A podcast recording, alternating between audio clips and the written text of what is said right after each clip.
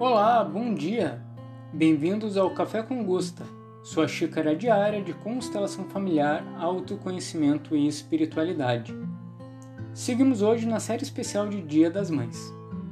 Nesse segundo episódio, eu trago uma pergunta: Quem é maior, a mãe ou o filho? Em minha experiência de cerca de 400 sessões de constelação em grupo, individual e online, já atendi muitas mães com problemas de relacionamento com seus filhos. Uma das queixas mais frequentes é: Gustavo, meu filho me abandonou. Ele me deu as costas depois de tudo que eu fiz por ele. Ou também: Meu filho está casado com uma megera que quer controlar ele e quer que eu nunca mais veja meu filho. Logo quando escuto essas queixas, eu pergunto para a cliente: quem precisa de quem? Você precisa do seu filho ou o seu filho precisa de você? A resposta é quase sempre a mesma. Ora, eu preciso do meu filho. Eu preciso do amor dele, eu preciso da atenção dele, eu preciso da presença dele.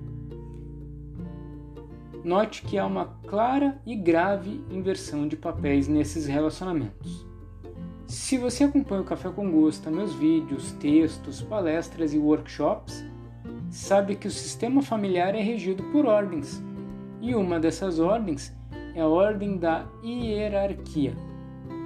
Segundo essa ordem, aqueles que chegam primeiro em uma família são maiores do que aqueles que chegam depois. Parece meio óbvio isso, mas muitas pessoas não conseguem aplicar esses conceitos na sua vida diária. Um exemplo de hierarquia nos relacionamentos familiares é a relação entre mães e filhos. As mães sempre são maiores do que os filhos e têm como função dar força e vitalidade necessária para que os filhos cresçam e se desenvolvam como crianças e mais tarde como adultos saudáveis. Pela ordem da hierarquia, o filho é pequeno em relação à mãe. Não pode lhe dar nada não consegue suprir nenhuma necessidade da mãe. Se a mãe sente que precisa do carinho e apoio do filho, há um desequilíbrio que precisa ser visto e colocado em ordem. As mães não precisam, ou não deveriam precisar, dos filhos para suprir essas carências afetivas. Se você ouviu o episódio anterior da série especial de Dia das Mães, sabe que a mãe é fonte de vida, de sucesso e prosperidade. Assim, quem precisa da mãe é o filho, não o contrário. Geralmente a mãe superprotetora, a mãe zona, a mãe que não consegue liberar seu filho para a vida e sente que precisa dele fisicamente para suprir uma carência, não conseguiu tomar algo essencial de seus próprios pais e projeta essa falta nos seus filhos. Continuar essa dinâmica é uma armadilha dupla Primeiro, para a mãe, que nunca conseguirá suprir essas faltas através dos filhos, pois eles não têm essa força e continuará a se sentir carente, provavelmente pelo resto da vida. E segundo, para os filhos, que sentirão em seu coração a carência da mãe e, por amor, tentarão dar a ela essa força que eles mesmos não têm. Isso poderá acarretar doenças nos filhos, fracassos profissionais e relacionamentos frustrados pois não estarão disponíveis para viver as suas próprias vidas, mas sim estarão carregando o peso da carência da mãe para sempre.